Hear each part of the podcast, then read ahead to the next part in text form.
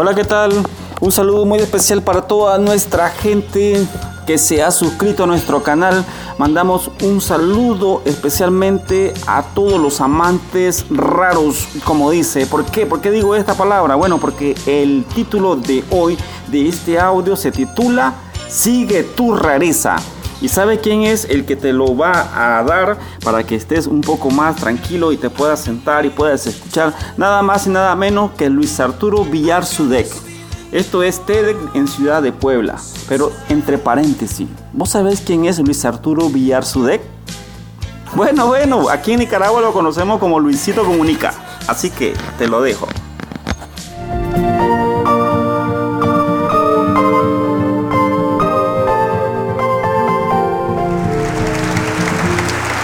Toda mi vida, desde que tengo memoria, el mundo se ha encargado de decirme que, que soy raro, que soy un raro, una persona rara. En la escuela, mis, mis maestros, mis compañeros, en trabajos que he tenido, exnovias, exsuegras. Ya llegó el raro de tu novio, mija. Y hasta la fecha, ahorita que tengo millones de, seguidores, de personas que diariamente están al tanto de lo que hago, constantemente recibo esta retroalimentación. Y la verdad es que sí, la verdad es que sí, yo mismo me considero una persona muy rara. Si ustedes me conocieran un poquito más personalmente, se darían cuenta así.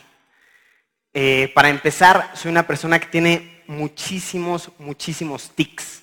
Tengo muchas manías me pongo nervioso y estoy parpadeando todo el tiempo, las manos me sudan. Ahí les va una. Antes de dormir, tengo que apagar y prender la luz dos veces. Es un detallito que tengo que arreglar paso a paso. Tengo una fijación muy rara con los números pares. Si algo sale impar por ahí, me pongo incómodo. Y ya más grandes rasgos, todo el tiempo estoy pensando en ideas, estoy anotándolas porque, porque me da cosa que se me olviden. En general, sí, yo reconozco, yo sé que soy una persona inusual. Pero aquí está la cosa. Realmente no creo ser un caso excepcional. No, no creo que, que soy el único.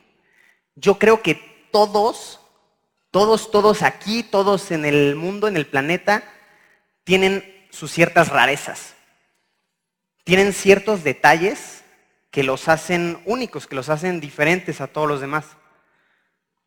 Pero muchas veces nos da miedo, nos da nervios enseñárselas al mundo, porque no queremos ser juzgados, no queremos ser expuestos, preferimos no levantar miradas extrañas.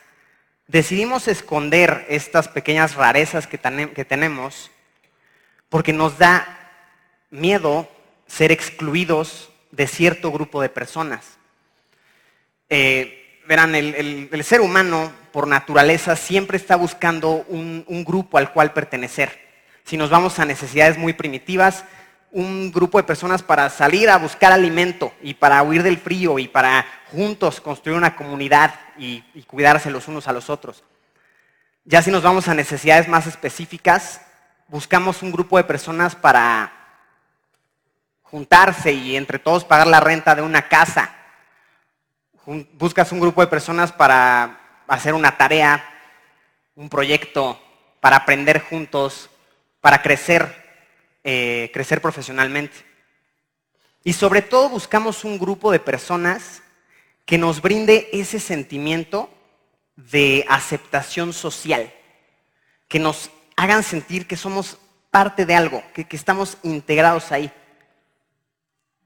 Porque verán, estamos tan acostumbrados a ser encasillados y a, ser parte de un estereotipo que le ponemos un adjetivo a todo tipo de comportamiento que observamos. Que esos de allá, esos, eh, esos son emos. Así son emos, así les pusimos. Y esos hipsters, vamos a ponerles hipsters. Todos ahí, en ese grupo, reciben ese nombre, son hipsters. Y esos, pues, este, fresas, vamos a, son fresas esos. Y ese de allá, pues quién sabe, es un raro, ese está raro, ese no, no embona en, en ningún grupo realmente. Es raro. Lo que muchas veces no nos ponemos a pensar es que tal vez el ser raro, el ser inusual, el sacarle ventaja a estas rarezas que tenemos, es tal vez exactamente lo que queremos hacer. Porque piénsenlo, esta es la cuestión. Todos, al menos me gusta pensar que todos vivimos en una búsqueda interminable de ser alguien, ser alguien en la vida, de tener algo que nos diferencie de todos, de ser recordados. Queremos un reconocimiento, queremos que la gente nos tope. Sin embargo, hacemos todo lo posible por ser nadie. Todas estas cosas que nos hacen únicos, que nos hacen raros, que nos hacen inusuales, las aplastamos y preferimos comportarnos como todos los demás, como nos han dicho toda nuestra vida que es correcto pensar. Esas ideas que tenemos, esos cambios de humor que tenemos, esos comportamientos, maneras de expresarnos, las escondemos. Entonces, si nos comportamos queriendo ser nadie, queriendo pasar desapercibidos, ¿vamos a lograr ser alguien? No sé ustedes qué opinen. Yo, por ejemplo, eh, me dedico a hacer contenido para Internet. Contenido que hoy en día es consumido por millones de personas, de verdad. Diariamente millones de personas están sobre mí, están al pendiente de lo que hago. Millones de personas sienten con la libertad de juzgar todo lo que hago, todo lo que digo, la manera en la que actúo. Y muy constantemente recibo este comentario. Porque yo eh, les, explico. Eh, hago contenido, hago videos en la actualidad que se tratan sobre la cotidianidad. Muchos de estos videos los grabo en la calle, lo cual significa que al yo trabajar solo, al estar por mi cuenta, para tener un producto final tengo que ir invariablemente por la calle hablando solo con una cámara a un volumen elevado para que se escuche bien. Entonces ahí voy hablando, platicando. Y constantemente recibo ese comentario de, qué, qué raro que todos te vean así, o sea, qué oso, a mí me daría vergüenza. Imagínense, peor aún cuando estoy en un país en el cual hablan un idioma completamente ajeno, nada más una persona diciendo cosas en voz alta. Entonces recibo esos comentarios constantemente. En la actualidad es muy fácil para mí decir así como, hay, Siete millones de personas me respaldan, o sea, realmente, ¿sabes? Pero no siempre fue así. Cuando yo al principio decidí exponerme al mundo, mostrarle mi cara al mundo del Internet, adivinen cómo lo hice, de la manera más ñoña posible. Lo hice con tutoriales de piano.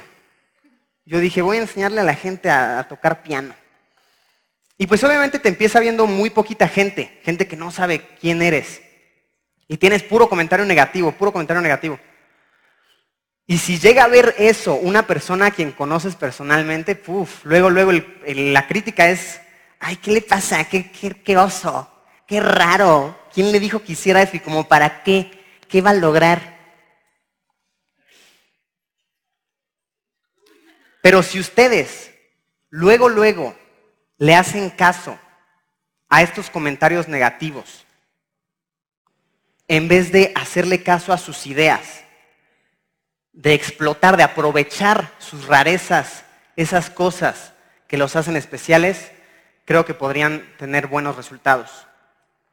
Enséñenle sus rarezas al mundo, porque nunca saben cuántas personas en este masivo mundo se van a sentir identificadas con lo que estás diciendo, con lo que estás expresando. A cuántas personas vas a poder complementar. Tal vez empiezas con 10 personas que se identifican contigo y de ahí se convierten en cien, en miles, en millones. Entonces, no escondan sus rarezas. Aprovechenlas, explótanlas. Inténtenlo y me cuentan cómo les va. Muchas gracias.